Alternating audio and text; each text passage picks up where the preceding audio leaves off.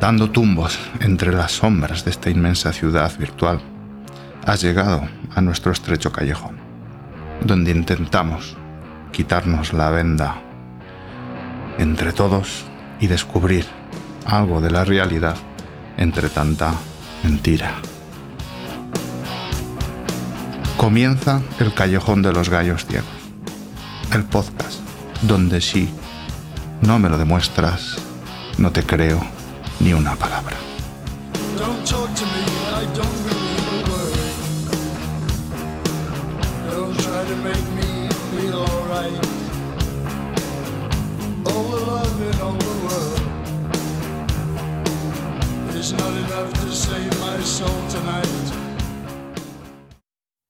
Buenas noches, soy Ramón Calle.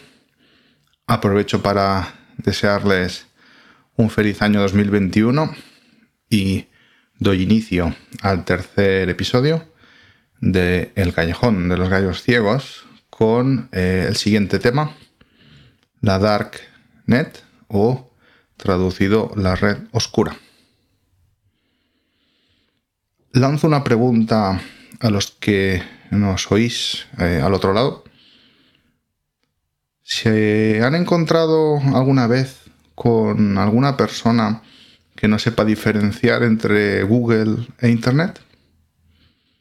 ¿Y alguna persona que cuando le preguntas cuál es el navegador que usa, tras un incómodo silencio, se encoge de hombros y no sabe responder? Pues tú, que te crees que lo sabes todo de Internet, a lo mejor no has reparado en otra diferencia. La diferencia que existe entre la Surface Web y la Deep Web. O mejor dicho, hay más eh, Internet debajo de Internet. Pero tranquilo, por su intrínseca naturaleza, la Darknet o Deep Web quiere permanecer eh, oculta, profunda, anónima y separada del gran ruido de la web superficial. Es por eso que no has reparado en ella y no vas a encontrar eh, fácilmente un manual de instrucciones para adentrarte en la misma. ¿O sí? Afortunadamente eh, existen investigadores como el ya presentado y conocido por ustedes Facundo Gallo, que nos lo pone un poco más fácil y con obras como su último libro publicado que se titula Deep Web, el monstruo de la red de la editorial Rama, podemos iniciarnos en un mundo que es eh, desconocido por la mayoría, incluido yo mismo, un mundo que, según tengo entendido, es peligroso, pero que, bueno, siguiendo sus recomendaciones, nos permitirá progresar con la suficiente seguridad y, bueno, ir avanzando. Facundo es ingeniero informático, máster universitario en seguridad de la información, máster universitario en divulgación científica y actualmente es doctorando en cibercrimen. Y ha tenido la amabilidad, una noche más, eh, de acompañarnos y paso ya a saludarte. Buenas noches, Facun, y feliz año, porque no hemos hablado desde el año pasado, eh, el episodio que grabamos en diciembre. Buenas noches, Ramón. Eh, buenas noches a todos los oyentes. Sí, realmente cuando uno cae en, la reflexión, se pasó volando. Se pasó volando el año pasado se pasó volando la última emisión, así que bueno, te agradezco que hayas pensado en mí para una revancha un segundo episodio que espero que, los complazca. Seguro que sí. Eh, la temática es eh, muy interesante mm, solo por lo desconocida que es para el gran público, incluso para lo que podríamos denominar público especializado, como puede ser mi, caso. Bueno, pues eh, hemos hablado de tu libro, y vamos a empezar por una pregunta fácil y que seguro te esperabas, que es, eh, bueno, con un comentario que me has hecho fuera de antena, y es eh, la pregunta siguiente. ¿Cómo puede ser eso de publicar un libro y no ganar dinero con ello? ¿Cuál es el misterio? Qué pregunta más tramposa, ¿eh? no me lo imaginaba. Eh, bueno, ante todo es un libro complicado. Es un libro que, recoge las vivencias eh, que se remontan también de, a partir del año 2015, 2016, la propia experiencia de uno que va circulando por la Deep Web y los temores que también te trae a la hora de querer publicarlo. Entonces te vas haciendo viejo, las cosas te asustan menos eh, de lo habitual y eh, te animas a, parir otro libro, porque no es el primero tampoco que, escribo. Ocurre en este caso que gracias al apoyo de una empresa en la que estuve trabajando, eh, el libro tuvo una subvención, un apoyo financiero suficiente para sacar los ejemplares eh, con el propósito o con el intercambio de que sea la propia empresa la que pueda recolectar los frutos posteriores a la inversión, por lo menos de aquí a cuatro años. Eh, es una gran ventaja porque al fin y al cabo yo estoy encantado con Rama, nunca me hubiera imaginado publicar con Rama. Eh, desde que empecé en la informática, compraba libros de la editorial, tengo muchos ahí en la, en la librería personal, alguno de biometría, por ejemplo. Eh, que atesoro. Y eh, la experiencia fue tal cual la narro. Y el mundo editorial también es complicado. Eh, ya quizás en otro momento tengamos tiempo para ahondar en los trejemanejes de, de cómo publicar en una editorial y, no morir en el intento, ¿no? Yo creo que sí podía ser un manual también complicado como el de la Deep Web, pero en este caso en superficie. Muy bien. Eh, sí, bueno, ya sabes que yo tengo este punto mm. ácido a veces. Es un poco crítica, crítica ah, en forma de pregunta. Pero bueno, eh, digamos que aquí eh, ofrecemos este libro.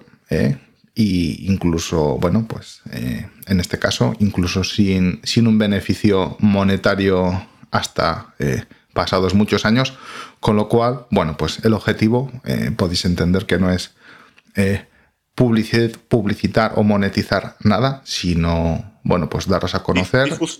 Sí, eh, difundir. Eso es, mm. difundir, divulgar sobre, sobre esta temática en concreto.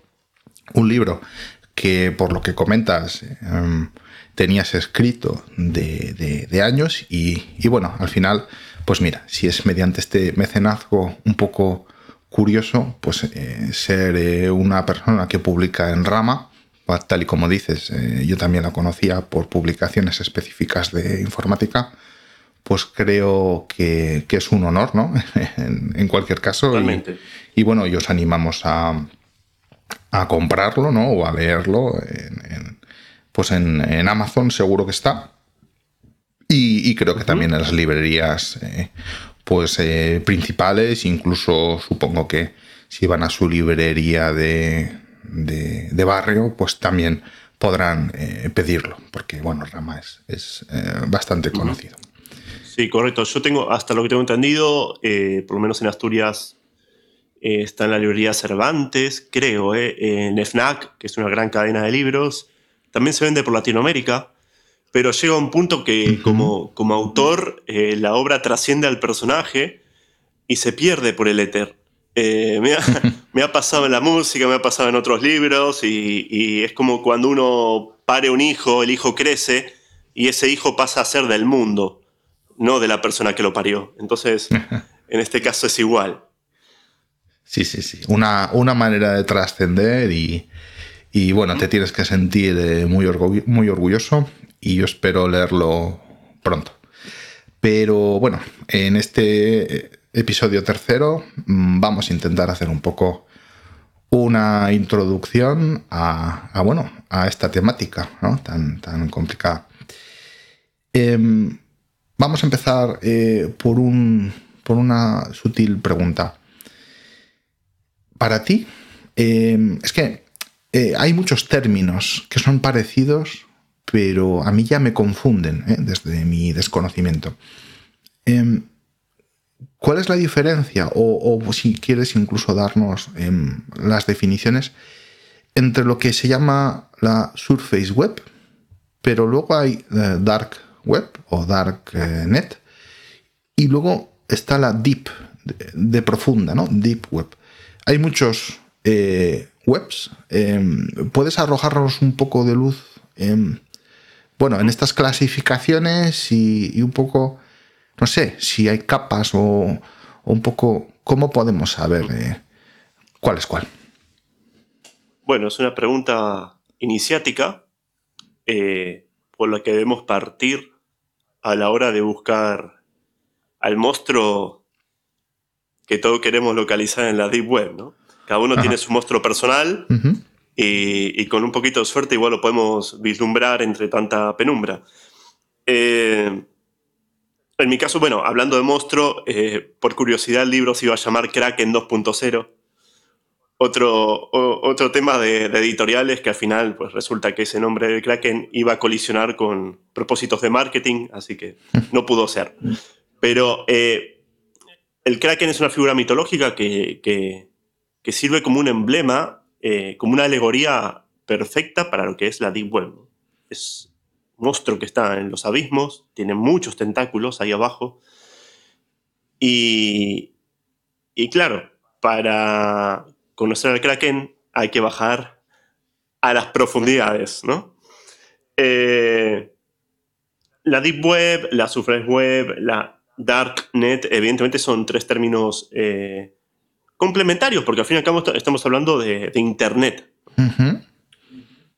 La Surface Web es todo aquello que, está indexado en los buscadores eh, más usuales, ¿no? Con los dominios más usuales. Eh, cuando entramos a Google y buscamos el callejón de los gallos ciegos, accedemos a la página, vemos que es un punto es, eh, es una página visible, como una simple búsqueda, está en la zona clara de Internet, ¿no? Está en la parte, exacto, está la parte de la superficie. Pero también hay varios mecanismos dentro de Internet que te conectan a mundos que son más privados. Eh, no solo está la Deep Web, hay otros tipos, otras tipologías de, redes, pero en este caso la Deep Web es una subarquitectura dentro de lo que es Internet que busca proteger el anonimato de los usuarios navegantes. O al menos lo intenta. Y ya hablaremos por qué ese al menos lo intenta, ¿no? Porque no todo es perfecto. La Deep Web funciona como una red de, nodos. ¿eh?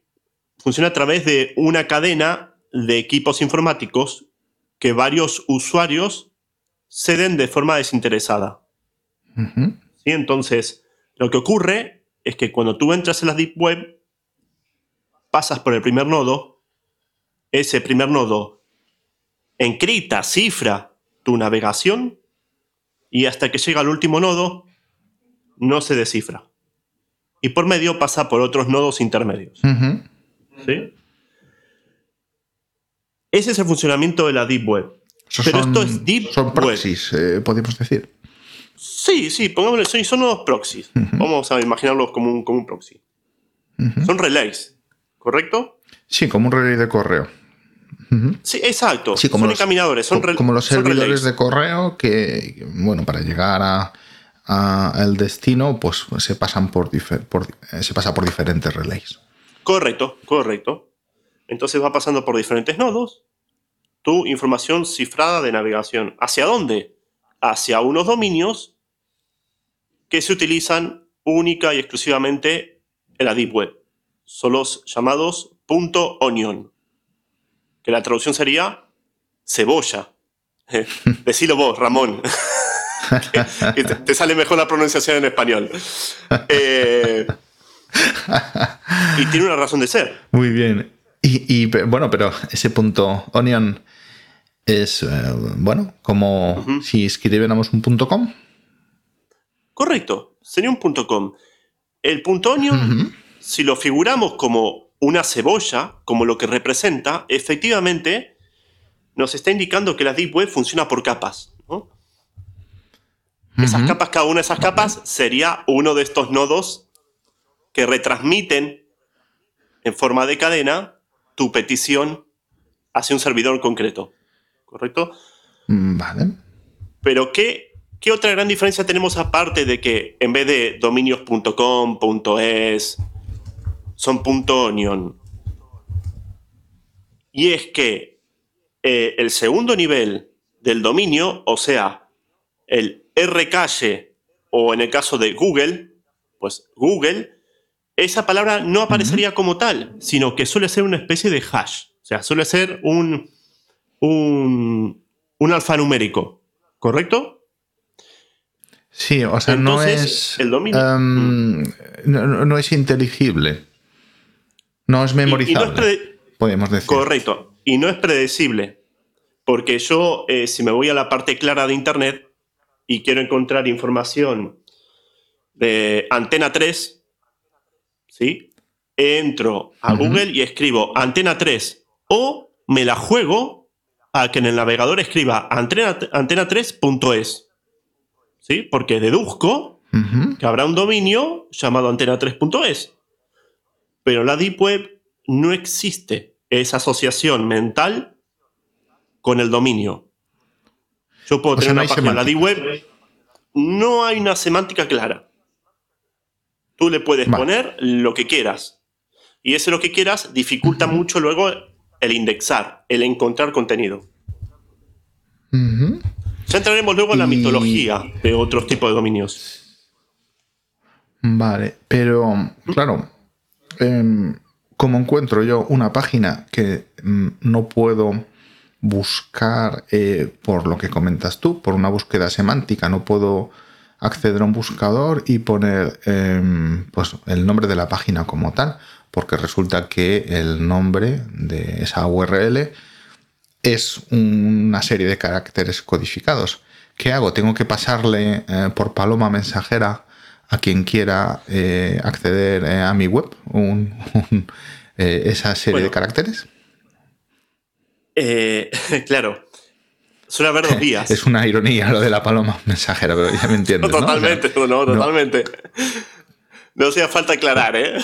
pero eh, lo que ocurre es que, por un lado, hay gente que dedica muchos esfuerzos en crear eh, buscadores dentro del navegador que se usa para la Deep Web, pero son buscadores que están a veces muy limitados, ¿no? Eh, porque también suele ocurrir que, que, el dominio, eh, y esto es lo que ocurre casi siempre, sea volátil. Los dominios mm, generalmente pertenecen a servidores. Eh. Ahí está.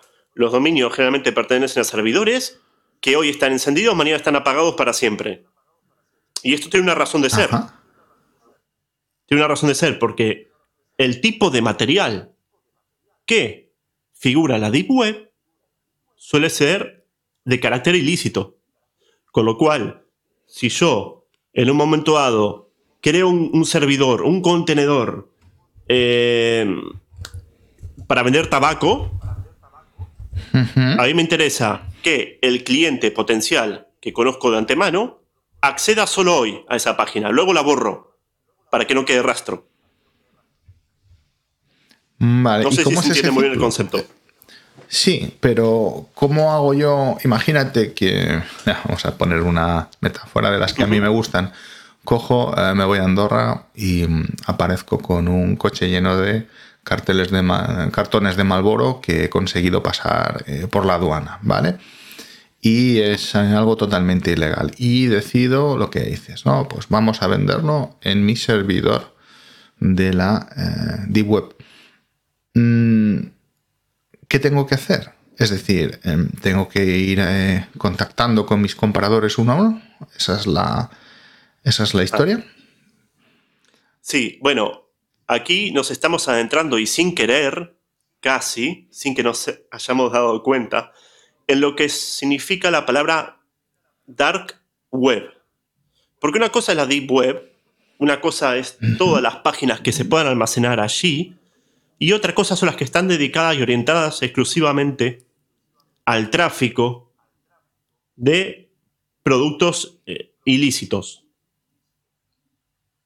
Esa es la parte más oscura de la Deep Web, porque la Deep Web también hay conocimiento. Hay redes sociales, hay mucho contenido inofensivo. Pero cuando te empiezas a, tú empiezas a bajar, se dice que la, que la Deep Web es como una especie eh, de, de, témpano, eh, de iceberg, en donde tú, desde la Surface Web, tienes acceso a Google, a muchas páginas, pero solamente es la punta de ese iceberg. La Deep Web es todo lo que hay abajo de la, de la, del mar. El grueso de Internet está en la Deep Web. Pero es un contenido muy difícil de llegar. Correcto. Es un contenido muy difícil de llegar, muy difícil de localizar y generalmente este, este tipo de contenido, y aquí viene tu respuesta, se pasa de boca en boca o se pasa mediante sitios de copy-paste, tipo Pastebin, en foros y en chats. Porque hay cierto tipo de chat, cierto tipo de foros, cierto tipo de paste, de, sitios de, pegar, que están orientados a un mercado concreto. Entonces tú vas mm. ahí con el afán de obtener algo. Mi experiencia, mi experiencia está el haber Hmm. Sí, o sea, podemos decir que en la parte visible de ese iceberg que comentas, escondo un poco la ruta para introducirme en el mar. Es decir, mm, dentro de la Surface Web, del, Internet que todos conocemos, escondo, ¿no? Em, bueno, pues esos accesos a esos contenidos ocultos para eh, potenciales eh, interesados. Correcto, y es un contenido... prosigue, sí. sí. sí, sí, es, es un contenido eh, inabarcable. no hay ni siquiera una cifra, no hay un consenso de una cifra real de cuánta información se maneja en la Deep Web. Lo último que, que se ha estudiado, por lo menos dentro de mi conocimiento, en la Enciclopedia Británica expusieron que en el año 2021 la Deep Web pudo haber alcanzado la cifra de 7,5 petabytes. 7,5 petabytes. De tamaño. De tamaño. Uf. Es muchísimo. y esto solamente en dominios rastreables. Eh, eh, eso, eh, disculpa por la intromisión, mm. me, lleva a entender que hay mucho contenido multimedia, ¿no? Tantos petabytes no son webs estáticas. No, no, no, no, por supuesto. hay de todo. Tenés también páginas, bueno, de diferentes índoles, que, de vídeos, de GIF, audios, e incluso creo que no hace mucho te pasé una captura de, de radios y, y podcast de la Deep Web. Gente que está haciendo podcasting en la Deep Web. Impresionante. el, problema, el problema es el directo, porque hay que pensar que en la Deep Web, como vas transcurriendo por todos esos nodos intermedios hasta llegar al servidor final, la velocidad de transmisión va disminuyendo. O sea, experimentas una mayor lentitud, que navegar, que si estás navegando como estamos navegando nosotros ahora mismo para hacer el podcast. Con lo cual, el hacer un podcasting directo, no sé hasta qué punto sería posible o qué pérdida habría por detrás. Pero no es recomendable. Eh, Curioso. A mí me ha llamado siempre la atención. Eh, si disculpa, estamos conectados ahora mismo. Eh, para quien no lo sepa, un poco la, la intrahistoria del podcast Estamos conectados mediante un servidor eh, de Mumble, que es una aplicación open source, bueno, pues de, chat de, voz, ¿no? Em, hay una opción de Tor o creo que hay una opción de, conectarlo em, pues a la Deep Web. Eh, así que bueno, alguien creo que ha conseguido hablar más o menos en directo por lo que parece. Pero bueno, por lo que dices es eh, nada, pues contenidos de, pocos kilobytes, me imagino, y, con problemas, ¿no? Correcto. Eh, y ahora que hablas de Tor, hemos tocado un poquito los conceptos de la D-Web, la Surface sí, me Adelanté. sí, no, no, pero está bien porque va al hilo, va hilo. Eh, hemos visto la diferencia entre una cosa y otra y siempre imaginémoslo como un iceberg. Eh, también es verdad que hay mucha mitología detrás de la D-Web. Hay muchísima. Eh, nos vamos a encontrar gente que hace creepypasta, que se llama, en la Surface Web y sacan contenido supuestamente de la Deep Web, pero es mentira. Se, mm. está mal utilizando también eh, lo que es el medio de la Deep Web. Pero ahora que sabemos un poquito el concepto de que nos ubicamos ante un iceberg, que la punta del iceberg representa la capa visible y todo lo que está por debajo del mar, el grueso del iceberg, es la Deep Web, la cuestión es, ¿cómo desciendo yo hasta la Deep Web? Y el libro que, publiqué básicamente utiliza este enfoque, esta analogía del buceo, de cómo ir descendiendo en las profundidades y qué vamos encontrando. El medio principal, Sí, bueno, había que hacerlo de una forma didáctica. No es fácil comprender esto. Eh, nosotros sí porque somos informáticos, pero habrá gente que le cuesta asimilar estas cosas. Es una realidad paralela a lo que ellos conocen. Y de petabytes, por lo que me estás diciendo. claro.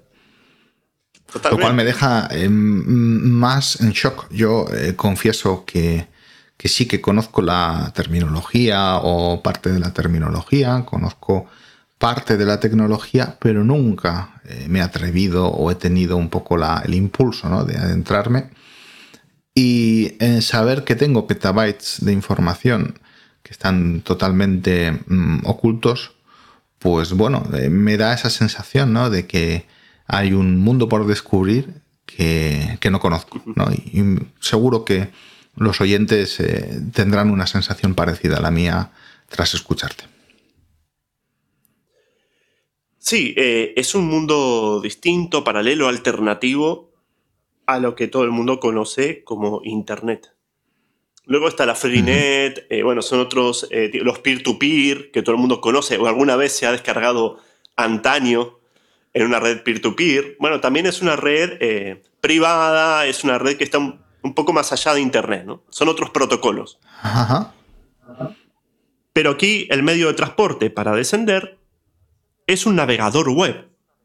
Es como si tuviéramos el Chrome, como si tuviéramos el, Edge, que se usa ahora mismo, ¿no? Antes era el Internet Explorer, El Edge. Eh, no sé, el Firefox. Aquí eh, se denomina Tor Browser.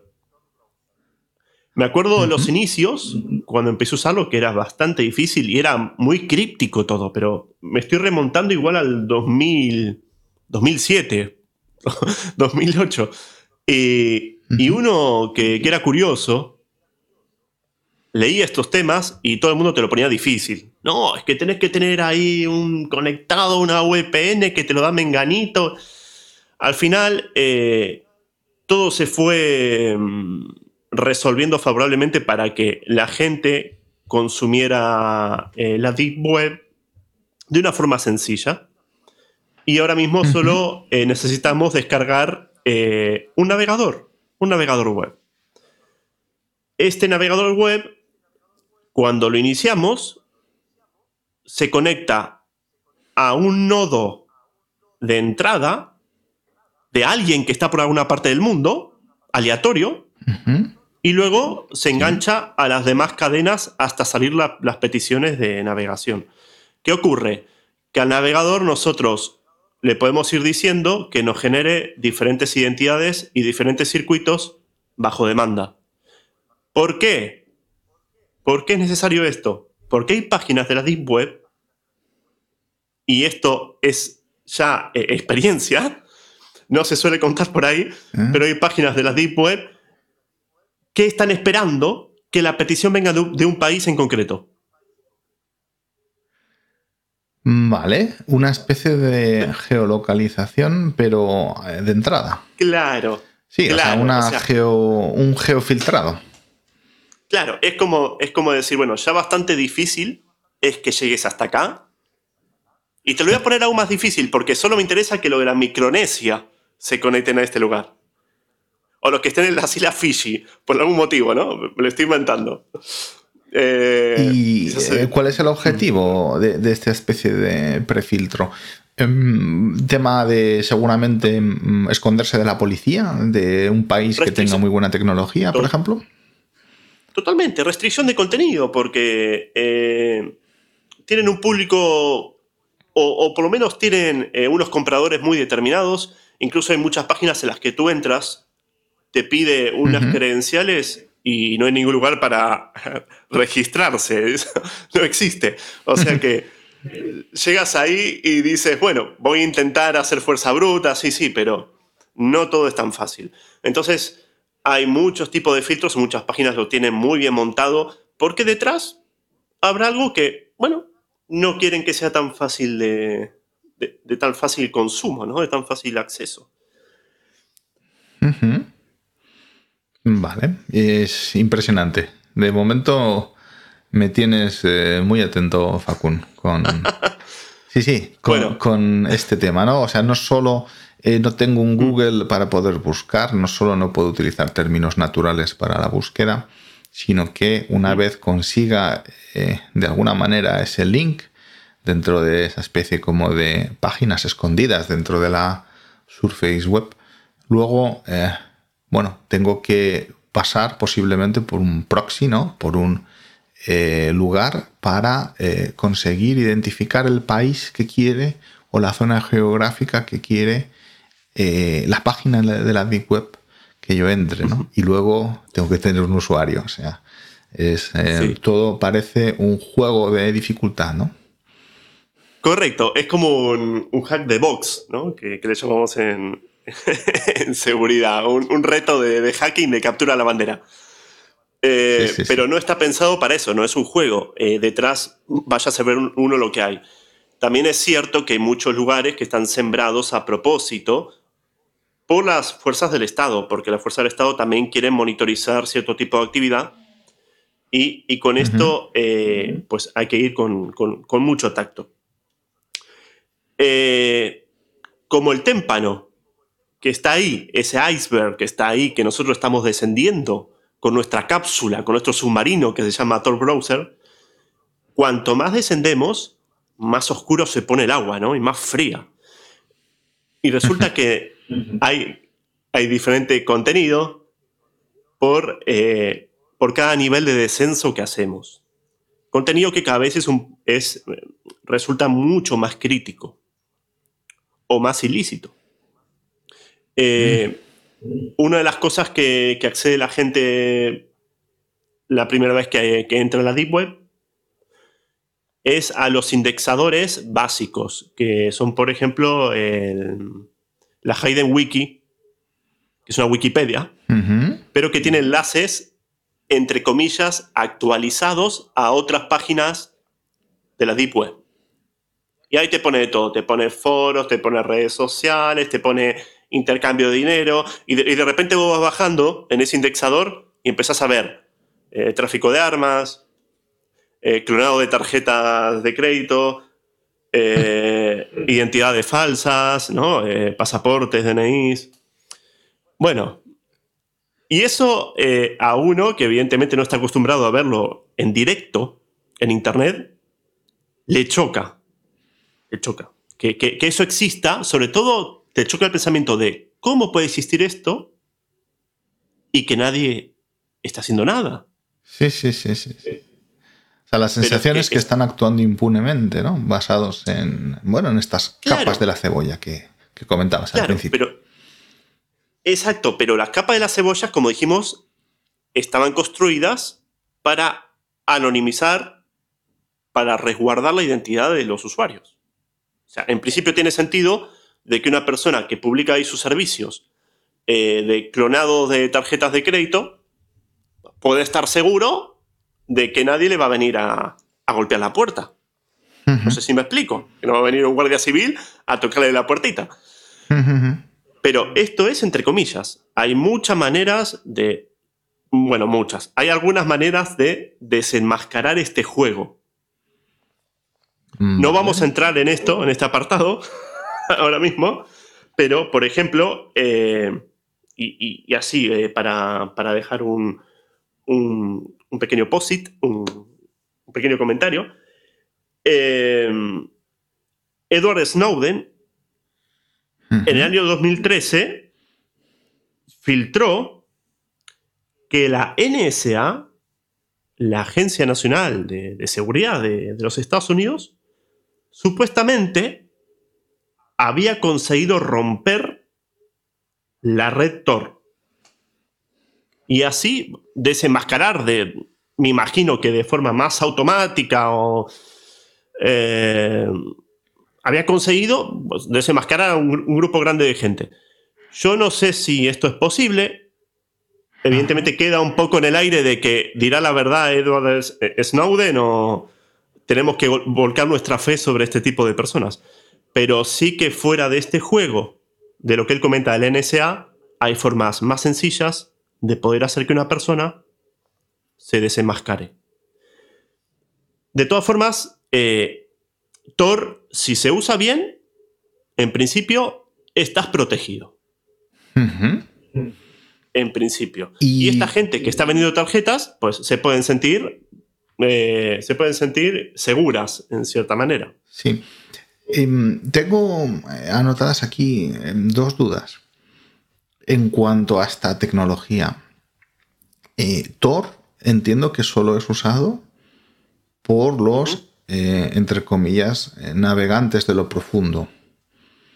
Mm, ¿Hay alguna tecnología más que tengan que tener o solo con ese navegador ya pueden acceder? Sos muy rápido, ¿eh? Vos sos más rápido que en el lejano oeste. Eh, bueno, mira, eh, para poner un poco en antecedentes, me gustaría comentar que, bueno, sin, sin Tor cuesta entender el concepto de la Deep Web. ¿no?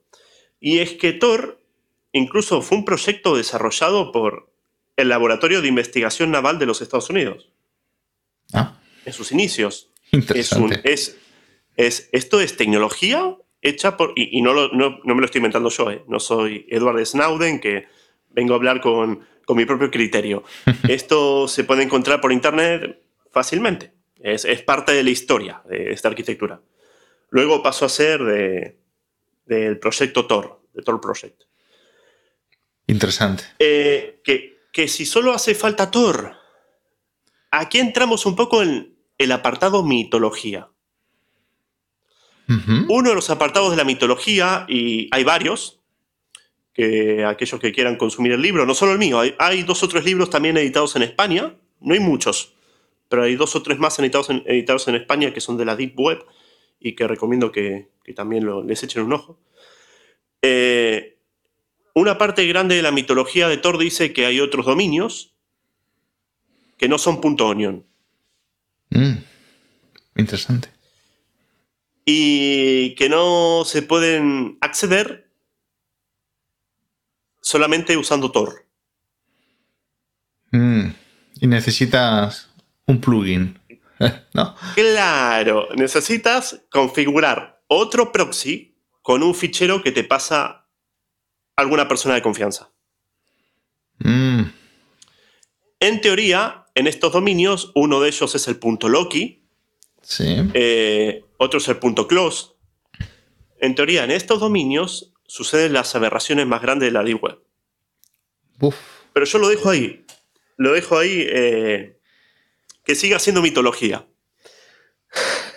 Sí, por el momento. Em, hasta que tú no lo descubras, entre comillas, o por lo menos en tus observaciones, en tus, en tus investigaciones, no has llegado a eh, saber si eso eh, se escapaba del mito y pasaba a la realidad, ¿verdad? Me querés tirar de la lengua. Claro. Y, yo sé hasta, yo sé dónde. yo sé dónde están mis límites como, como ser humano y con la cautela que tengo que tener. Entonces, habrá cosas que te la voy a nombrar como mitología y que cada uno, en su romanticismo privado, sueñe con lo que quiera soñar. Bueno, eh, yo lo voy a dejar ahí. Lo cierto es que estábamos hablando de, un, de un, apartado próximo de la Deep Web, que es el, eh, el tema del exchange de, dinero, eso, la venta de, de carnets falsos. Eh, pero luego vamos bajando, vamos bajando de nivel, descendemos todavía más en las aguas y ya nos metemos con el tema del tráfico de armas. Una duda en esta inmersión, cuando llevamos pocos metros, 5 metros de profundidad. La, lo que llamabas free web, ¿qué es? ¿Como contenido libre, simplemente? No, la FreeNet usa otro, otro tipo de, software. Es, sí, sí, es como una VPN, utiliza otro tipo de software. Pero bueno, a ver, la FreeNet también se utiliza en otros campos de investigación, porque sí que es verdad que se mueve también material bastante, bastante peliagudo. Mm. Pero, eh, bueno, es otra cosa que abarcaremos. De todas formas, la cantidad de material que hay en la FreeNet es mínimo comparado con la de web. O sea, no le podemos sacar tanto jugo. Quizás en otro momento podamos hacer un pequeño especial de Freenet, pero, pero la Deep Web da muchas más sorpresas. Buah, impresionante. sí. Muy bien, eh, sigamos bajando. Aunque seguimos bajando, me, quedo, me quedo con preguntas, aún con eh, poca profundidad. sí, no, incluso eh, hay más cosas que me voy salteando, cosas que nos llaman la atención, porque en la primera capa de la Deep Web encontramos, por ejemplo, páginas crípticas. ¿A qué, te, ¿qué, quieres decir con crípticas? Sí, algún, algún eh, matemático que se aburre. Sí. Matemático, digo yo, o capaz que es un delirante, ¿no? Eh, ha hecho unos, unos glifos. Es una página entera de glifos, o sea, de, de dibujos representando eh, bueno, información que luego yo hice el trabajo de investigar qué demonios era eso. Sí. Y es información que representa eh, los compuestos del cuerpo humano, los orígenes de la raza humana, información galáctica, pero de una forma críptica. O sea, de una forma matemática, de una forma no matemática pura, sino modelos modelos binarios con un dibujo, con, un, con una, no sé cómo decirlo, con incluso eh, conversores, o sea, audios, barras de, de audio, ¿viste? De las frecuencias de audio. Para reconvertir ese audio, sacar de ahí un binario, unas historias eh, para no dormir. Entonces, hay, hay, gente que se aburre para hacer ese tipo de material, gente que se aburre como yo para dedicarle tiempo a investigarlo. Y, esa es la parte divertida de la Deep Web, ¿no? Sí, sí, sí, sí. sí. El juego, el juego de, de, decodificar cosas y, bueno, eh, y matar la curiosidad. Sí, o sea, te encuentras eh, un enigma, una especie como de cubo de Rubik, ¿no? Mm, en forma de web onion, podríamos decir. Claro, claro, sí, sí, eso está, está en uno de los primeros capítulos del libro. Pongo todas las imágenes porque me gusta capturar el tiempo a mí a mí me gustan los libros, agarrar ese contenido que veo en ese momento y capturarlo. Aunque sea de este tipo. Sí, Pero sí, sí, me gusta conservarlo porque es algo que, es curioso, ¿no? Es como, lo diré, como el naturalista, ¿no? Que, va por la selva y por la selva y descubre un pájaro y dice, esta es una especie nueva, no voy a hacerle una fotografía, no vaya a ser que no lo vea más, ¿no? Totalmente, porque encima la D-Web, como decía, el contenido es volátil. O sea que si viste algo interesante, más vale que le haga una captura porque mañana igual no está. Impresionante. Sí, sí, sí. Exacto. Y esto, esto ocurre en la parte superficial de la Deep Web. Otra cosa que ocurre mucho es el, son los chats. Y muchos chats de la Deep Web son de chatea con un extraño. Ah. Tal cual. Como las películas eh, americanas, ¿no? Típicas. Chatea con un extraño. No, parece tan. Fíjate, no parece tan, tan lejano entonces. O sea, hay algo de realidad, ¿no? en, esos, en esas ficciones. Y. Hay gente que va al grano. Te encuentras ahí a cualquiera. Claro, o sea, es un chat random Eh, sí. y te va indicando cuánta gente conectada, ¿no? Entonces tú te metes ahí, eh, pones tu nickname y te suelta a una persona random que eh, con la que inicies un, entables una conversación. Entonces, las veces que yo he entrado, eh, me vinieron a saco. Eh, con, con proposiciones que, evidentemente, ellos están vendiendo algo Sí. y te lo lanzan. Luego, si a ti te interesa, le dices OK o también le puedes lanzar tu producto. Y yo muchas veces, para reírme un poco y para engañarlos, suelo hacer eso. Que ellos me esperar a que ellos me digan de qué van Sí. y luego yo me invento un personaje y le contesto con otra cosa y lo dejo patidifuso. ¿Viste? Porque me dice, eh, eso llega a un punto que pensará, este está más loco que yo. Claro. o sea, sí, o sea, eh, algo así como, bueno, pues mira, yo tengo aquí eh, droga de la máxima calidad, ¿no? Me imagino Claro. que, que la cosa debía de ir por ahí. Y, Sí, sí, por ejemplo, y, tú y dices, esto- eh, mm. tengo yo cuernos de vaca eh, asiática de, de primera categoría y se queda descolocado, ¿no? Bueno, hay, hay un chat que, que puse en el libro, una captura, donde yo me metí, eh, bueno, puse dos, dos ejemplos. En este me metí, hicimos un hola, ¿qué tal? en inglés. El tipo me respondió bien, Sí. cordialmente, y luego me suelta lo de que si me interesaba algo de pornografía infantil, ¿no? Uf. Eh, y entonces yo, claro, viste, yo quise salir de la situación. Sí. Le dije, no, porque estoy buscando droga. Y se me ocurrió eso nada más. Sí, sí, sí, sí. Digo, sí, no estoy buscando. sí. Y el tipo me responde, ¿en serio? ¿Y dónde venden? ¿Me decís un canal que, que se venda?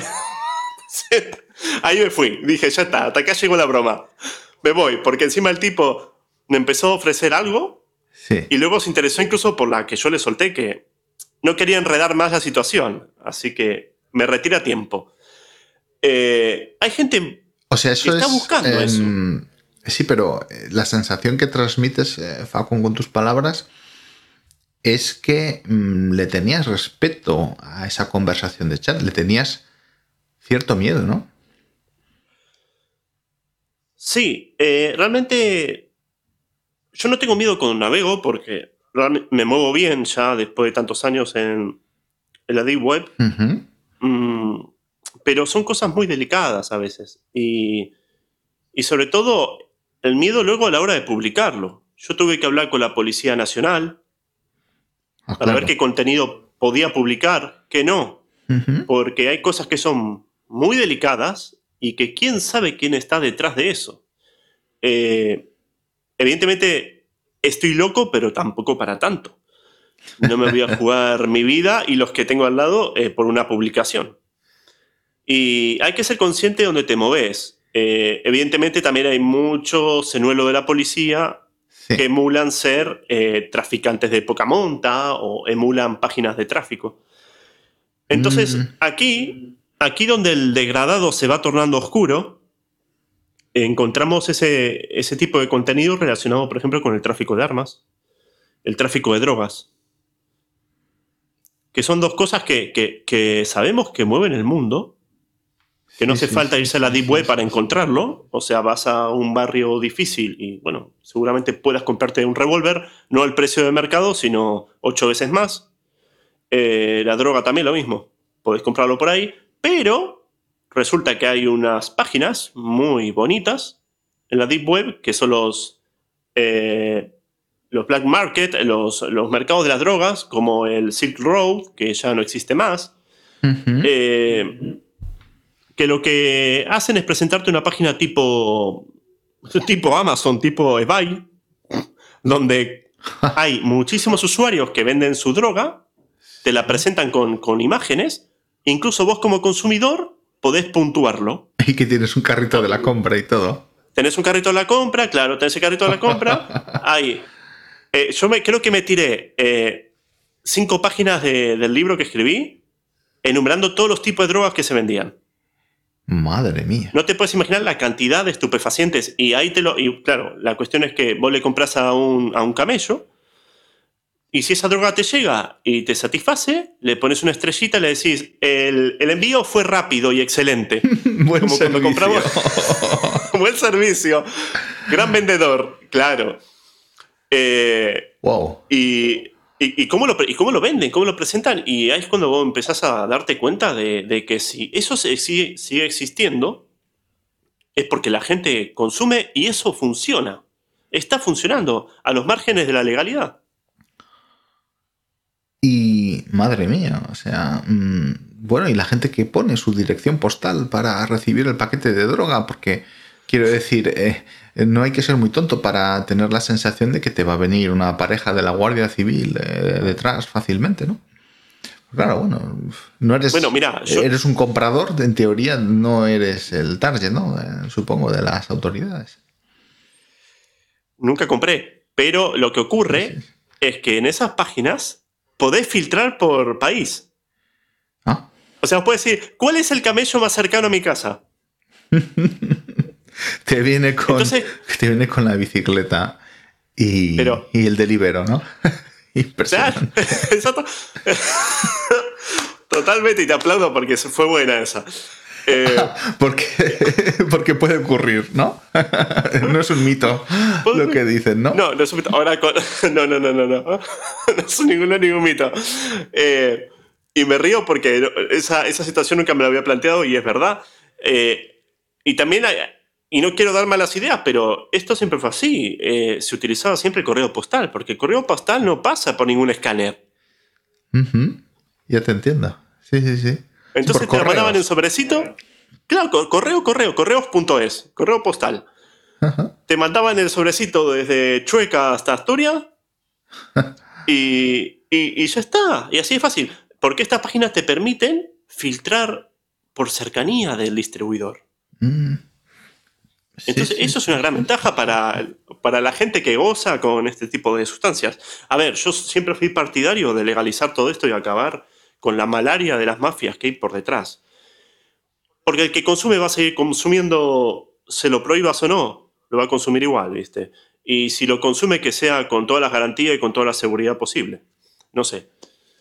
Reflexiones al margen. Aquí hay otro debate muy interesante. Totalmente. Eh, quizá fruto de, algún episodio eh, futuro.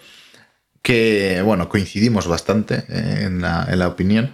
Porque, claro, realmente. Em, qué garantías eh, puede ofrecer algo que compres, ¿no? Es, eh, absolutamente, mm, bueno, porque claro, tú haces una petición en ese carro de la compra y bueno, te puede venir lo que has comprado o te puede venir droga de nefasta calidad y bueno, luego a quién reclamas, ¿no? Porque bueno, te han enviado, entiendo, en un sobre anónimo y no sabes. Correcto, correcto. Es como, como pasaba en los años 70, eh, la gente que estaba enganchada a la heroína, acá en España llegó en los 80 sobre todo, pero en los 70 ahí en lo que es Inglaterra, Estados Unidos, eh, mucha gente murió porque se lo cambiaron por veneno para ratas. Le vendían eso como heroína y luego amanecían de color azul, azul, perdón, indicativo de que habían sido envenenados. Mucha gente murió así. Eh, y claro, y el que tiene ganas de darse un, un chute, un, shot, un fix, tiene diferentes nombres, la gente que quiere conseguir ese placer, esa satisfacción, no cae en analizar el contenido, directamente lo ejecuta, con lo cual, lo que hablábamos, ¿no? Contenido que se puede conseguir fácilmente en la Deep Web, pero sin ninguna garantía. Sí, sí, sí, sí. Y, bueno, y sin ninguna garantía en general, ¿eh? interesantísimo y, a, la par trágico. ¿no? Em, me surge la pregunta y em, realmente no sé si, si, más o menos ha respondido. O sea, mm, en la Deep Web podemos decir que el 99% es eh, esta materia oscura, este, esta serie de actividades ilegales. ¿No hay nada legal? ¿O no hay nada que podamos decir Mm, lo hable o, algo positivo que te hayas encontrado en esta red? Totalmente. Bueno, positivo. Eh, bueno, hay redes sociales, ya lo comenté, hay foros de gente que simplemente se juntan para conversar. Hay una especie de Yahoo respuestas, pero de la Deep Web, donde la gente pregunta de todo menos eh, la parte más, más compleja, más, más ilegal. Mm. Preguntan de todo tipo de cosas sea, es un intercambio de, conocimientos, Nunca me lo Sí, sí, sí. pensaría. pero de, de la Deep Web, ¿no? Sí, sí. Eh, entonces, comparten cosas que son positivas. Eh, también hay, por ejemplo, portales, esto que voy a decir también es ilegal, pero no es tan dañino, portales de intercambio de libros, Ujú. eh, de ebooks, de libros a, a mansalva Curioso. para descargar. Ajá. Conoci- conocimiento. Eh, pero claro, luego también tenés eh, los foros que son negativos. Hay un foro de, de suicidas. Uf. De gente que. Perdón. Y, y más aún, perdón. Gente que deja su último mensaje. ¿Mm? Y Entonces- deja ahí su, su, su último mensaje y se suicida a continuación. Se llama. Se llama algo así como confesiones, sí, o me confieso, no, no me acuerdo bien cómo era el nombre. Eh, era todo así, color oscuro y negro, ¿no? Lo- tengo guardada la captura porque ese ya no existe más. Por eso decía la importancia de capturar el momento, porque yo muchas capturas que, he puesto, que puse en el libro son del año 2015 y ya no existen más esas páginas. He capturado ese momento. Entonces existía este portal que era de suicidas o gente que confesaba delitos y decía, hoy maté a mi padre. Capaz que mentira, Ajá. pero ¿para qué va a gastar tu- su tiempo en decir eso que encima nadie puede responderle? Es un muro de, de- de los lamentos. Sí, No sí, tiene sí, retorno. Mm, o sea, bueno, podemos mm, entonces considerar que lo que publiques en la Deep Web está guardado de manera segura, es decir, No. mm, no es anónimo ese post. No, no. No, no, no. Es, bueno, es anónimo la navegación, Ajá. pero el post está en cualquier servidor. O sea, un servidor que vos te puedes instalar en casa Sí. y ponerlo eh, al servicio de, de la Deep Web. Entonces, ese servidor que vos tenés en casa, la información la estás gestionando vos. Puede estar en claro, puede estar encriptado, pero la información la tenés vos, por lo menos a nivel de usuario. Luego la navegación, de dónde te viene ese usuario, es otro cantar. Mm, entiendo. O sea que ¿Mm? mm, es fácil o puede ser relativamente fácil desenmascarar em, bueno, pues algunas de estas páginas, ¿no? Por eso es lo que comentabas tú, ¿no? De la, de la gran volatilidad.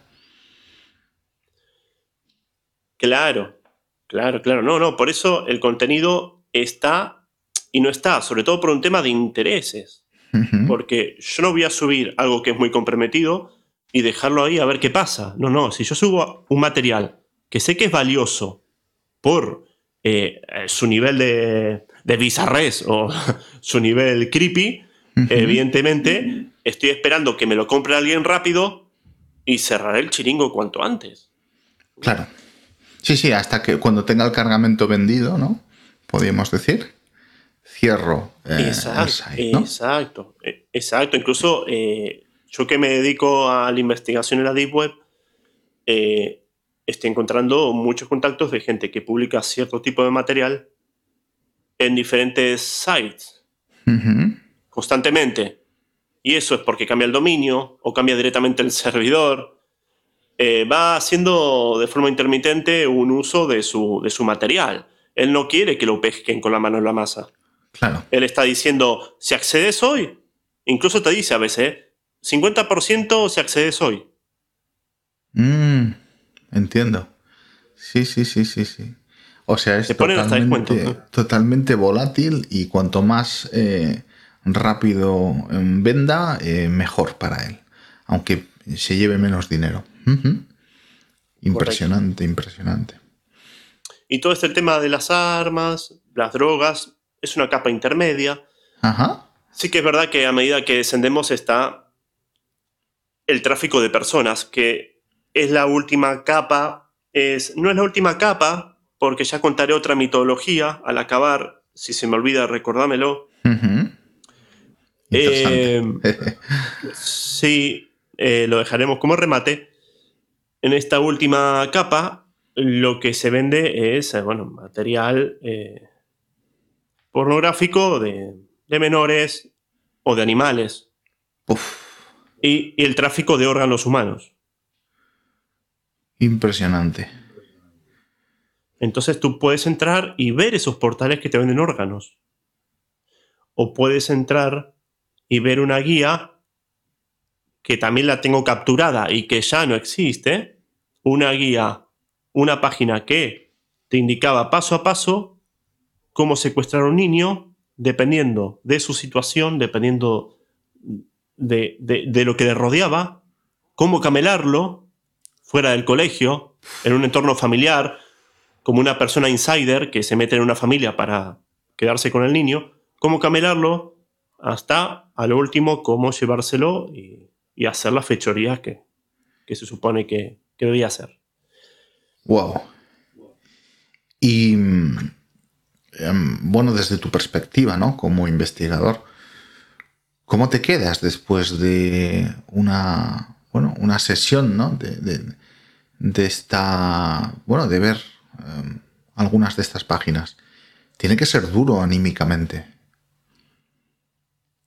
Eh, es complicado. También hay que tener un poco de cuerpo o de mente fría para no eh, cruzar lo que es esa realidad con tu realidad, con, la gente que te rodea. No pararte a pensar que pueden ser tus sobrinos o... Eh, hay que saber separar los términos, porque si no, eh, no vas a poder aguantar mucho tiempo, más cuando ves imágenes o, vídeos con contenido muy fuerte. Mm, pero no solamente de menores, eh, está también el contenido eh, que se llama SNAF. Sí, las SNAF movies, ¿no? Em, bueno, también se han hecho películas ¿no? relacionadas ¿no? con este término.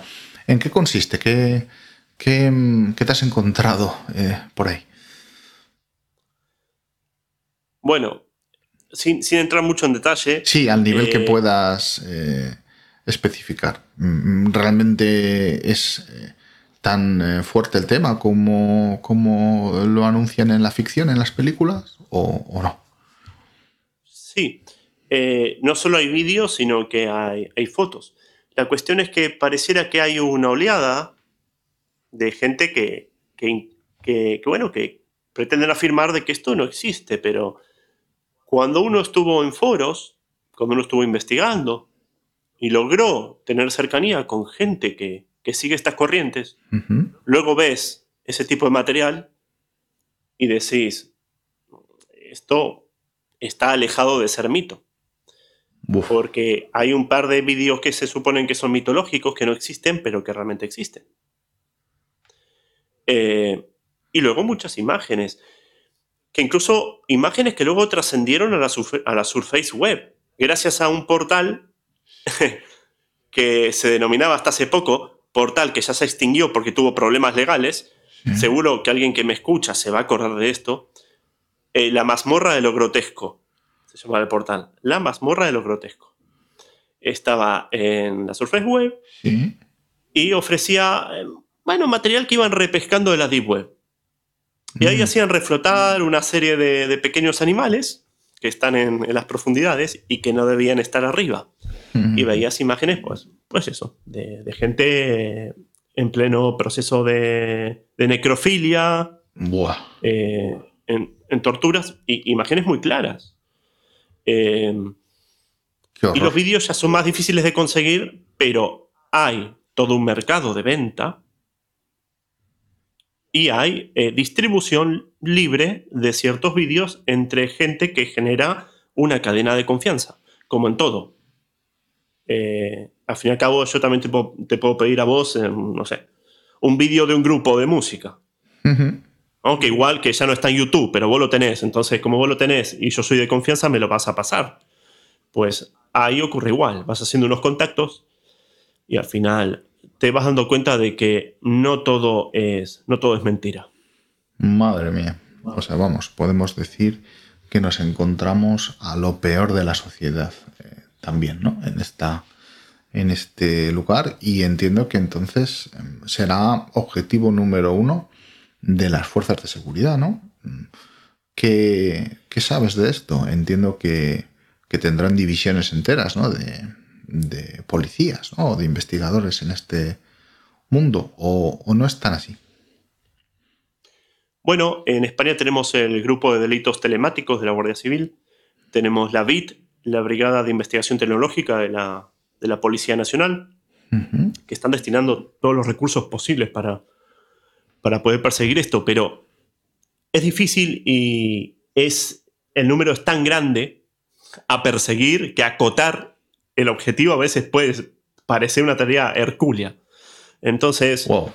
yo creo que también agradecen cuando hay investigadores foráneos eh, que no están estrechamente relacionados con la policía, pero que también están aportando su granito de arena para eh, pues, intentar eh, arrojar un poquito de, de luz, porque la policía está persiguiendo ciertos casos, pero no puede abarcarlo todo. No tiene tantos recursos para destinarle. Necesitarías, no sé, un batallón del ejército para- y no sé si te, no sé si sería suficiente, ¿no? Sí, sí, sí. Eh, Bueno, aparte, un hay que tener batallón cuidado. de, de- de expertos encima. un batallón de expertos. Y hay que tener mucho cuidado también en no interferir con, con las investigaciones de la policía Ujú. o de la Guardia Civil. Ellos están ahí, están metidos en foros, están metidos en, en- tienen sus propios servicios en, en la Deep Web y al final lo que buscan pues, es localizar o perseguir a cierto grupo de personas. El problema, cuando nos metemos nosotros a hurgar, es que podemos desviar su atención innecesariamente y eh, podemos interferir, quizás podemos espantarle Mm, a alguien a quienes están persiguiendo desde hace tiempo. O sea, podemos fastidiarles todo, todo un proceso de investigación de, de- de muchos meses o, o años. sí, sí, sí, sí, sí. Y aún así, eh, yo hago el llamamiento también, aprovechando la gente que sea curiosa a partir de este, de este podcast y quiera entrar en, en la Deep Web, que está en todo su derecho, eh, no cometan el error de, de acceder a este tipo de contenidos, sobre todo los orientados a la pornografía infantil, porque te suelen descubrir muy fácil. Mm, Caes muy fácil y luego te vas a encontrar con que en poco día te van a golpear tu puerta, van a abrir tu ordenador y efectivamente estuviste navegando ahí y condena. Porque eso directamente condena, no sé cuántos años te, te vas a la cárcel, pero... ojito. directo. Eh, sí, sí, directo. Ujú. La pornografía está tipificada en el Código Penal. Vas directo a la cárcel. Eh, con lo cual, Sí, sí, o sea, eh, no, la, solo, la curiosidad... Mm. no, no solo el tráfico, sino el consumo, si no tengo entendido mal. el consumo. La curiosidad mató al gato, como se dice, Ujú. Con lo cual eh, intentemos que intentemos no morir en el intento los que, los que quieren eh, Sí, eh, investigar por su cuenta. que, que mueran los que no sean investigadores y que realmente sean consumidores de este tipo de materiales. Que esos vayan no. a la cárcel.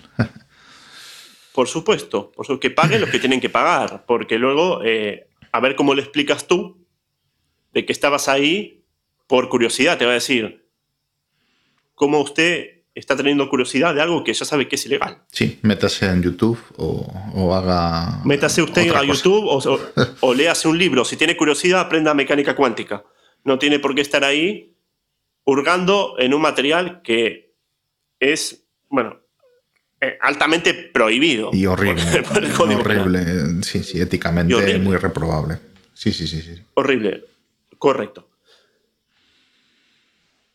Muy bien. Bueno, son, son cosas que, que- que- que dejan mal cuerpo, Sí. pero, eh, y, y no quiero andar en detalles, no quiero dar eh, imágenes que puedan quedar grabadas en la cabeza, ¿no? Lo que hablábamos de los, de los vídeos snuff, eh, porque son, es, contenido, es contenido muy duro. A mí al principio me costó mucho eh, adaptarme, adecuarme a ver ese contenido, a insensibilizarme con el contenido y aprender de que eso pues, es una realidad más. Desgraciadamente, y quizás en otro momento hablemos un poquito más de todo esto, pero desgraciadamente mm, todo, ese, todo ese movimiento de pornografía infantil, también todo este movimiento tan oscuro, es algo inabarcable y, y que requiere de, de- de un esfuerzo inconmensurable para, para poder frenarlo. Y fíjense que a día de hoy sigue siendo imposible. Lo seguimos viendo la Deep Web, sigue estando ahí y, continuará, continuará estando, desgraciadamente. Bueno, eh, sí que podemos hacer ¿no? un pequeño llamamiento a quien, a quien corresponda mm, de que bueno, estas divisiones informáticas, quizá no un batallón entero, como decías, ¿no? pero sí que a lo mejor es necesario que, que sean reforzadas, ¿verdad? Es decir, bueno, al igual que se pueden requerir más, eh, llamémoslo así, agentes en la vida real, quizá, eh, bueno, pues necesitamos más eh, investigadores policiales o necesitamos, bueno, pues más labor para detener pues estas actividades que son tan reprobables, tan peligrosas y, y, bueno, que lo que comentabas antes, ¿no? Puede ocurrirle a tu familiar o a tu conocido que, que sea víctima, ¿no? De, pues bueno, de esta gente que, que no, no, no, no, encuentro el calificativo, ¿no? Para, no, totalmente. Eh, hay una demanda clara de material. Si está ahí, y lo que digo siempre, si está ahí es porque funciona, porque hay demanda. Sí, sí. Si se sigue vendiendo es porque la gente lo reclama. Entonces, y eso es una cadena que es muy difícil de interrumpir, más cuando está el anonimato y la gente que vende este tipo de material, que ya es muy comprometido, no se chupan el dedo. O sea, no son criaturas, no son eh, unos neófitos, sino eh, que son gente que tienen muy bien montado el, circuito para no caer en, fácilmente en la trampa de la policía. ¿Quiénes caen en la trampa de la policía? Pues los pedófilos que están desesperados por buscar material y no saben ni cómo moverse por ahí. Eh, los tres o cuatro que tienen curiosidad y navegan por, la por, las, estas páginas web y al final los pescan. Pero las organizaciones criminales, que son grandes y que destinan muchos medios a esto, eso ya es más difícil capturarlo. Sobre todo luego encontrar eh, pruebas eh, incriminatorias. Sí, sí, sí, sí. O sea, bueno, es una labor eh, muy complicada, ¿no? Para un investigador desarmar pues un, castillo en, esta profundidad, eh, además de... Mm. En estas ramificaciones de este kraken, de este calamar eh, oscuro. Y mm, Facun, me, queda, bueno, la duda, ¿no? De, lo comentabas antes. Mm, ¿Todavía se puede bajar más? ¿Eh? en, este nivel, ¿todavía puede haber algo más eh, oculto o más, eh, no sé, sí. secreto que, este nivel que acabas de comentarnos? Sí, y la palabra es secreto. la palabra justa. Bueno, aquí entramos en una sucesión de mitologías. Se dice que en la última capa de la Deep Web, en realidad las capas de la Deep Web las ponemos nosotros mentalmente, ¿no? Depende del contenido, pues consideramos que ese contenido está abajo del todo o el otro está arriba porque es más claro y más limpio. Mm, pero en la última capa se supone que hay eh, dos, páginas mitológicas ya, mitológicas puras y duras de la Deep Web, que se llaman eh, las Islas Marianas y, eh, no, pero las Islas Marianas, las fosas. La fosa de las Marianas. Exacto, la fosa de las Marianas, que es ese cachito que hay ahí en el océano, que es lo más profundo que existe, ¿no? En el océano, dentro de lo que es la, oceanografía, ¿no? La, geografía oceánica. Eh, la fosa de las Marianas. ¿Y qué hay ahí? Pues en teoría está la página de Sion y la página de La Liberté. ¿Mm? Eh, se supone que estas páginas están controladas por los gobiernos. Lo que siempre queremos escuchar, esas, esas conspiraciones de que no, no, al último, cuando llegas hasta ahí, eh, eso pertenece al gobierno de Estados Unidos y te pegan un tiro en la cabeza. Eh, bueno, básicamente comentan eso de las páginas y, que es muy difícil llegar, es el último nivel de la Deep Web. Bueno, yo, eh, a mí me pasaron un enlace en una época y llegué a lo que se supone que es eh, la libertad. ¿Mm? Y hice una captura, porque ya no existe ese link. Así que también capturé el momento. Muy bien. Eh, Has hecho la inmersión completa, ¿no? Podríamos decir. pedía una contraseña que, eh, evidentemente, como te conté al principio, no tenía ayuda antemano, tampoco había forma de registrarse, con lo cual hasta ahí llegué. Puede ser un portal fake, que al final lo que está haciendo pues, es acumular gente que, que, quería buscar eso por algún motivo, y bueno, por burla, por simple burla. O puede ser que realmente ese portal fuera realmente la libertad. Pero siempre se comentó, a su vez, que la libertad para poder acceder era necesario tener instalados otros ficheros en el, en el local host, no, en el local host, no, perdón, en el, en el fichero host de Windows, tener otros ficheros ahí para conectarse a unos proxies, bueno, unas historias. eh, con lo cual, yo no creo que haya llegado a la libertad, es más, creo que ninguna de esas dos páginas existen, pero también en esa misma capa circula otro tipo de negocio, que también vale. es casi mitológico, y son las habitaciones rojas. Wow. Las, las red ¿En qué consiste? bueno, eh, suena a otra cosa, no suena a lo que voy a comentar ahora, pero básicamente consiste en paga para que para poder ver en directo cómo asesino a alguien. Cómo lo torturo y lo asesino. Es un asesinato bajo demanda por webcam. Y generalmente con mujeres, eh, con mujeres adolescentes. Wow. Y Eh, entra dentro de la mitología, es decir, no lo has llegado a ver, pero se habla, ¿no? De que esto puede llegar a existir. Yo encontré una.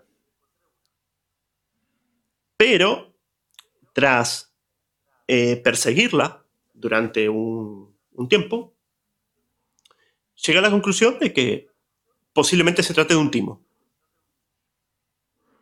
Es una, Mm. Está en el libro, lo he puesto en el libro. Eh, entras ahí, te registras como... hay- hay- creo que había tres o cuatro perfiles. Uno era un observador y el otro es como un observador con derecho a decir eh, cómo tenías, por ejemplo, decir, eh, mira, ahora me, me- me da la gana de que le cortes un dedo. ¿Vale? O sea, era el sí, espectador sí. con derecho a decidir sobre la víctima.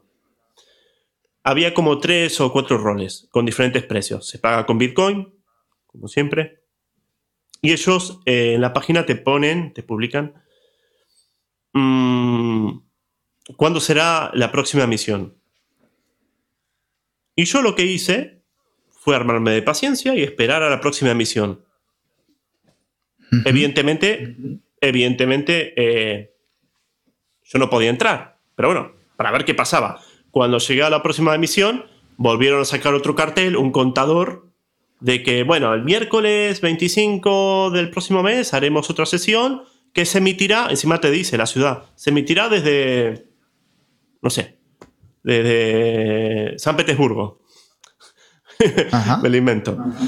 Eh, te indican. Y cuando esa sesión termina, suben a un servidor unas miniaturas de la sesión.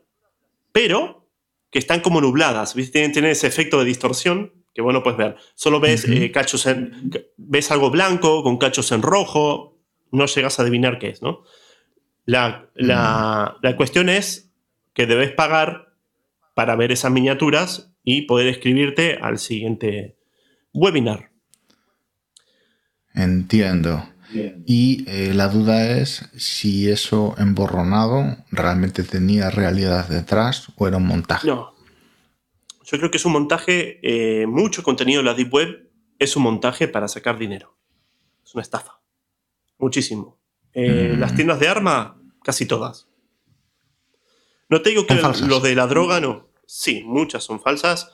Eh, en este caso yo creo que era falsa. Es más, revisé la cuenta de Bitcoin y no habían logrado muchas transferencias, con lo cual si no tuvieron muchas transferencias, no tiene sentido organizar todo esto, ¿no?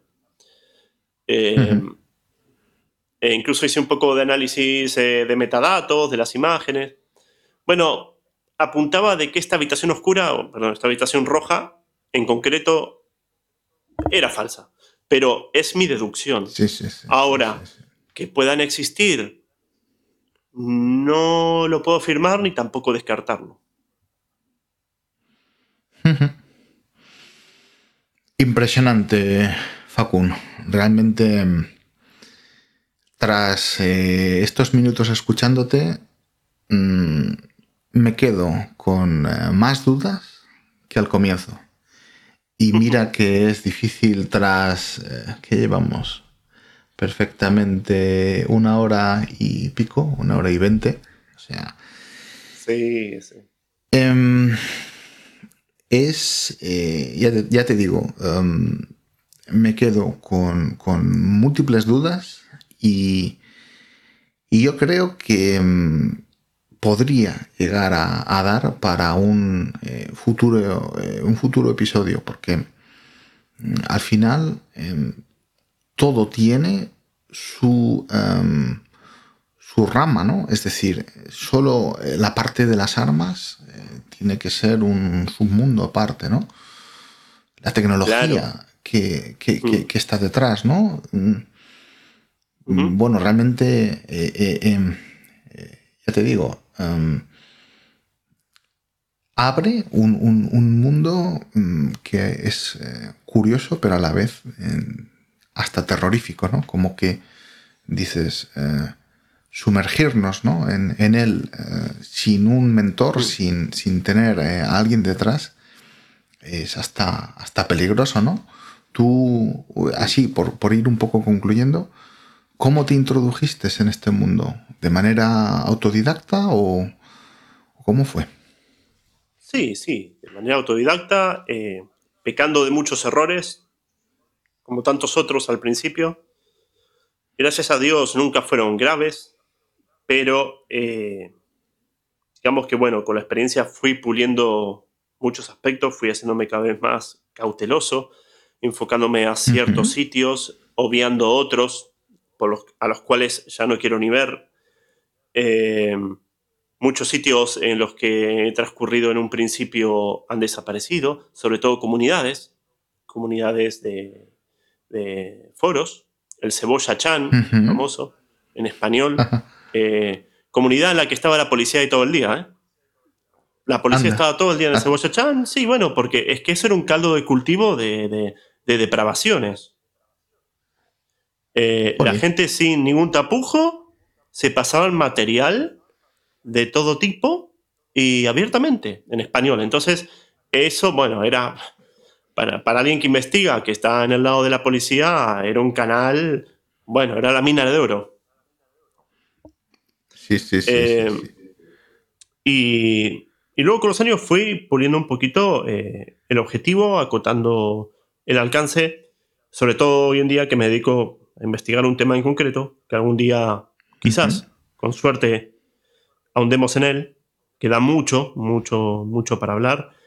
Eh, y, y, eh, bueno, siempre con cierto reparo también, porque estamos hablando de, de que se mueven muchas mafias, hablando en plata.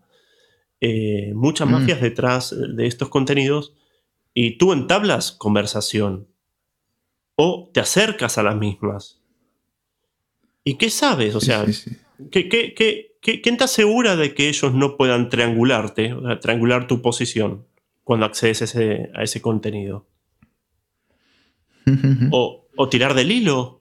Eh, son cosas que por, eh, por eso mismo eh, tardé tantos años en publicar un libro de la Deep Web. Quería estar seguro de que el contenido que publicaba no me iba a comprometer, no legalmente, sino físicamente.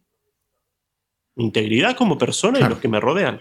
Eh, bueno, ya sabéis que tampoco soy una persona que tenga excesivos miedos, eh, que también estoy metido en, en otros temas que, que, bueno, que, viste, que como persona podría echarme para atrás, pero no, no me da ningún pudor, ni me- no me da ningún, ningún pavor Sí, sí, lo- eh, pasarme por Lo, los mismos. lo certifico.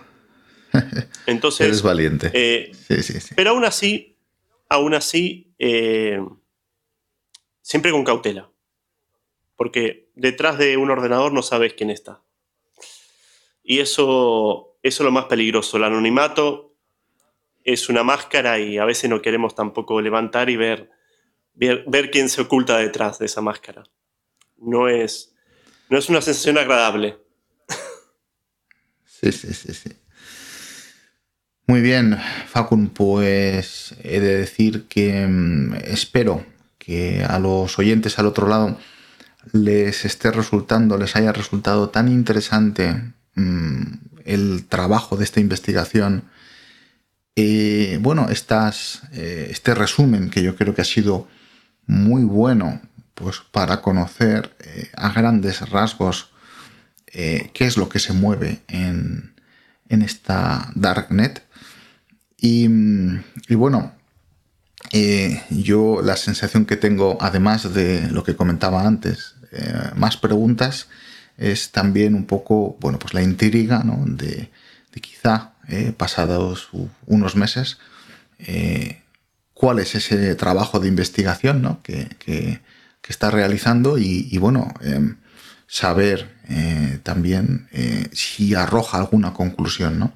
Espero que en un futuro cuando tengas algo que puedas eh, aportarnos, eh, contactes con nosotros y, quizá eh, intentemos hacer una siguiente em, edición o una edición ya solamente especializada de lo que son estas conclusiones que, vayas obteniendo, porque realmente he de decir que para la gran mayoría de los oyentes, estoy casi convencido que muchas de las cosas que estás comentando son eh, totalmente eh, nuevas para ellos, igual que, lo está siendo para mí. Sí, eh, totalmente encantado por mi parte el poder participar y seguir aportando conocimiento que uno va adquiriendo, que intentemos por lo menos pueda salvar a alguien, porque, como te digo, este es un tema peleagudo que empieza por la curiosidad y acaba en la cárcel, eh, muchas veces, por, mero, desconocimiento. Entonces, si podemos salvar a alguien de que consuma la Deep Web en exceso y, sobre todo traer material que resulte de interés, por mí encantado más, eh, luego que podamos extendernos hacia el lado de la criminología que, que está también, eh, está también enlazada con, este tipo de conocimiento, ¿no? Y da, mucho, mucho que hablar. Interesantísimo también, porque es eh, la especie de los criminales es otra especie aparte y también eh, creo que como al igual, ¿no? Que en el mundo real se esconden, pues en el mundo de Internet utilizan la misma idea, ¿no? de pasar eh, desapercibidos y seguir eh, realizando sus actividades de manera ilegal. Eh, entonces, interesante, como, como, he dicho, y invitadísimo quedas. Espero que podamos pronto poder hacer una segunda edición de, este asunto de la Deep Web y de la parte más oscura de la misma. Y, nada, eh, lamentablemente ya eh, vamos bordeando otra vez la madrugada de, esta noche. Y muy a mi pesar, porque realmente em, podía pasar eh, escuchándote pues perfectamente una hora o dos horas más, porque es un contenido em, muy, muy nuevo, muy, muy interesante, eh, pues bueno, nos vemos obligados a, dejarlo pues para, para una siguiente edición. No sé si tienes algo más. ¿eh? Mm, avisamos a lo que comentabas, ¿no? A estos incautos que pueden eh, pretender andar paseando por ahí, que se anden con mucho cuidado y que si tienen curiosidad, ¿no? Se busquen otros hobbies, ¿no? Sí, sí, bueno, y también eh, por arrojar algo positivo, porque parece que estamos aquí casi de luto hablando de todas estas cosas que, desgraciadamente existen, pero son, son de tintes oscuros. Así que por, arrojar algo positivo, eh, y como siempre hay un momento para decir las gracias, eh, y esto también es un buen momento, realmente, pues me gustaría también agradecer, nos gustaría, creo que hablo por los dos, agradecer el apoyo que, estuvimos recibiendo en las redes sociales por el anterior episodio del podcast.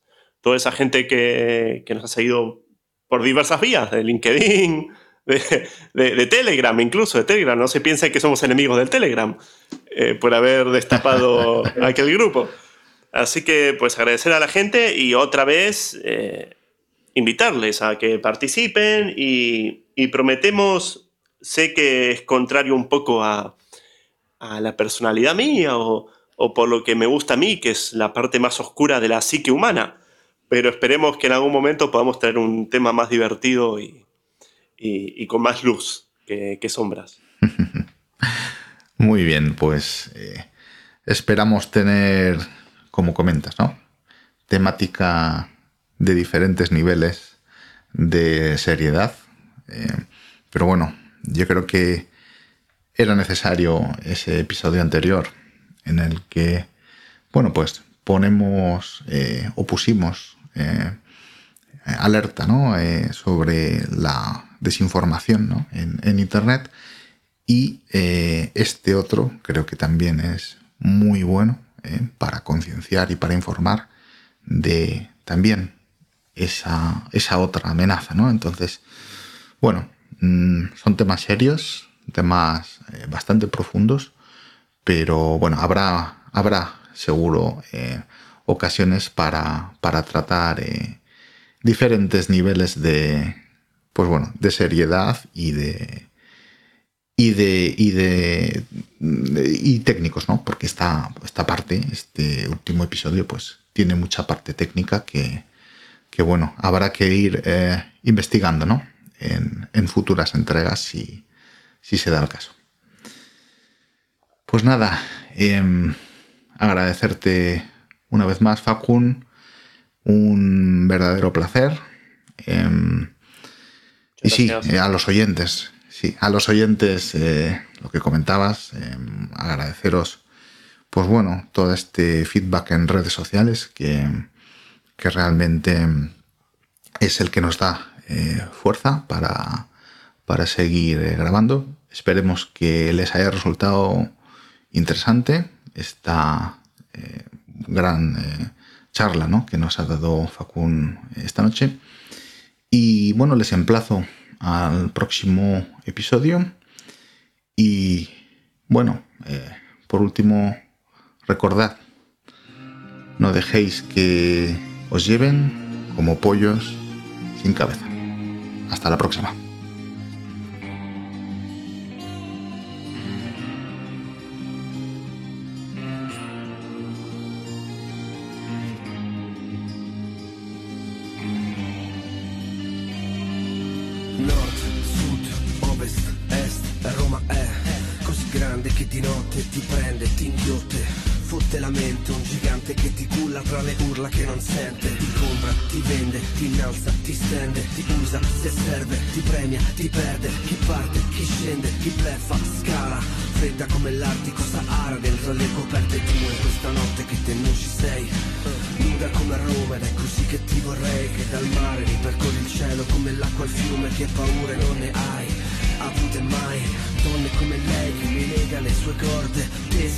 Che divide l'aria con candele accese Nere come San Pietrino, bianche come il marmo Come gocce di rugiada che riflettono il mio sguardo.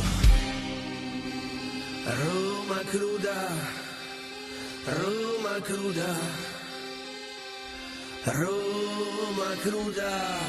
Nuda come la bellezza grande come Roma, santa e dissoluta Roma ama e non perdona, Roma te come barracuda, Roma nuda, nuda, nuda come la bellezza grande come Roma, santa e dissoluta Roma ama e non perdona, Roma te divora come barracuda, Roma nuda, nuda, nuda. maestrale, scirocco, le rose, i venti, le spine un rintocco, mi blocco, tramonto, palazzi fino al mare, sette vizi capitale, sembra di affogare, nel bianco e nero, un ricordo che non m'appartiene, in mezzo a canti di sirene, verde come iene, dove sete di vendetta, veste sete su misura, Roma benedetta, a volte Cristo, a volte Giuda, Roma barbara e cultura, DNA complesso, Roma è così che fa, seduce dall'ingresso, triste come un tango, tra l'ora e il fango, è un passa due, volteggiando sull'asfalto, è un volto stanco di Madonna con le lacrime, gelosa, invadente, custode d'anime, curiosa, indolente, infedele, preghiera, Roma mani infami dentro l'acqua santiera. Nuda come la bellezza, grande come Roma, santa e dissoluta Roma ama e non perdona, Roma te divora come in barracuda, Roma nuda, nuda, nuda, nuda come la bellezza, grande come Roma, santa e dissoluta Roma ama e non perdona, Roma te divora come in barracuda, Roma nuda, nuda, nuda. Roma cruda, Roma cruda, Roma cruda, Roma cruda, Roma cruda, Roma cruda. greater Nuda come Roma, grande come la bellezza. Una madre premurosa che te mena e ti accarezza. Lavoratore stanco, pezzo grosso, bandito. Vorresti essere tu stanotte il figlio preferito. Ma sei come tutti gli altri, facce stanche alla fermata. Occhi bassi, mani in tasca, a ripensare alla tua giornata. Tutto ciò che c'hai te lo sei dovuto sudare. Zero privilegi, stile mafia capitale. Quelli che c'è intorno, alla vita gli hanno dato un prezzo. E il compenso giornaliero per consumasse pezzo a pezzo. Poi alzi l'occhi, vedi Roma E chi vive davvero sta città ritrova il senso a tutto E non se ne può più annà Non se ne può più annà Non se ne può più annà